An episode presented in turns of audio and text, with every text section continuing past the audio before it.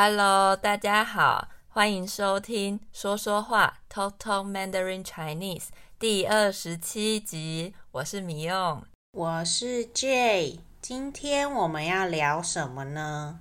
来聊聊为什么台湾人这么喜欢暴富？到底是要报复谁呀？嗯，报复 （revenge） 好强烈的字啊！那我们来看看到底是谁惹到我们了呢？为什么突然“暴富”这个词变得那么常出现在中文里了呢？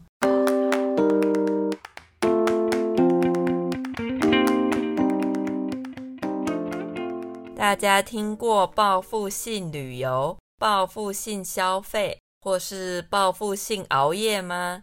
知道是什么意思吗？报复性这个词最近常常出现在台湾的新闻媒体上，尤其是新冠肺炎 （COVID-19） 疫情开始之后，就更频繁地被使用了。虽然身为中文母语者，可以很自然地联想到它的意思，不过还是会觉得有一点奇怪啦，因为报复的意思就是报仇啊。也就是说，如果有人伤害过你，你之后也要去伤害那个人，进行反击的意思。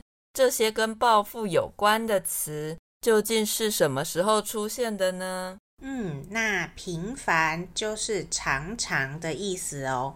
现在台湾跟中国的交流真的是非常的频繁。所以，互相的语言跟用词影响也都非常的大。我们找资料时发现，其实“报复性”这个词就是受到中国的影响哦。一开始是在中国，他们的新闻媒体先用了“报复性”这样的词来说，人们在疫情的时候。因为有些事情不能做，后来疫情的状况比较好了，所有的人就开始大量的做之前没有办法做的事情，比如说旅游。中国的媒体开始使用“报复性旅游”这样的说辞，这个词大量的被使用是在去年二零二零年的六月左右。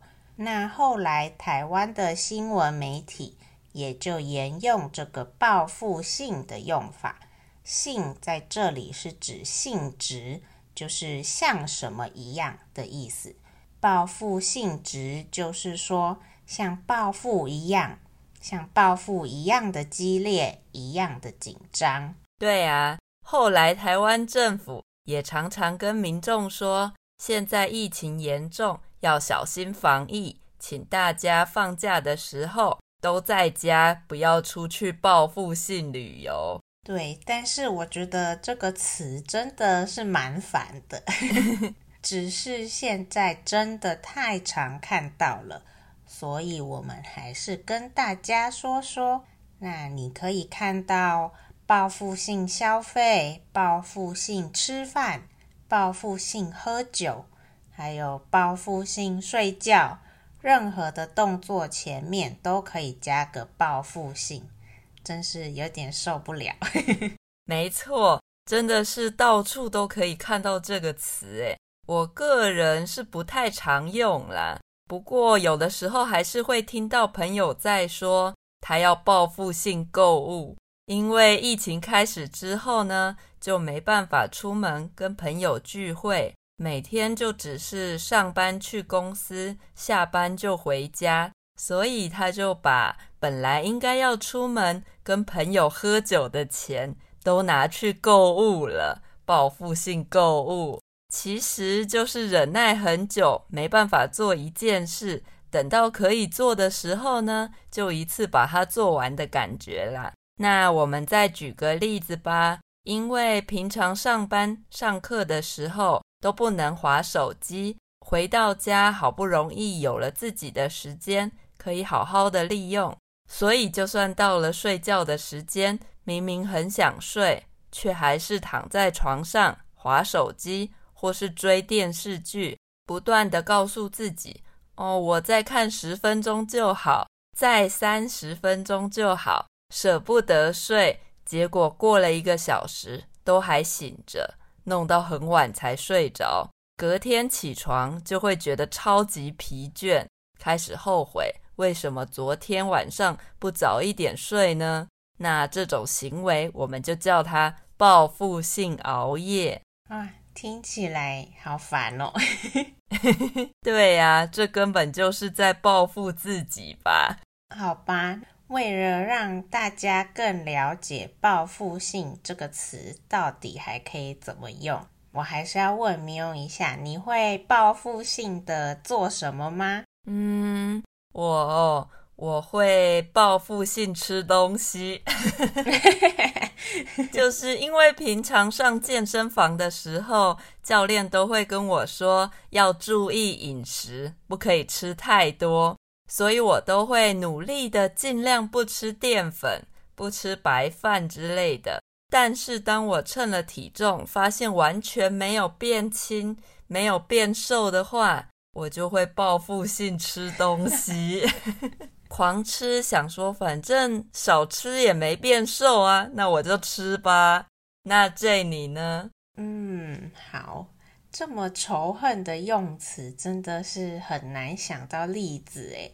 嗯，如果硬要说的话，可能就是一连工作忙了好几天，终于有一天比较有空，我就会报复性耍废吧。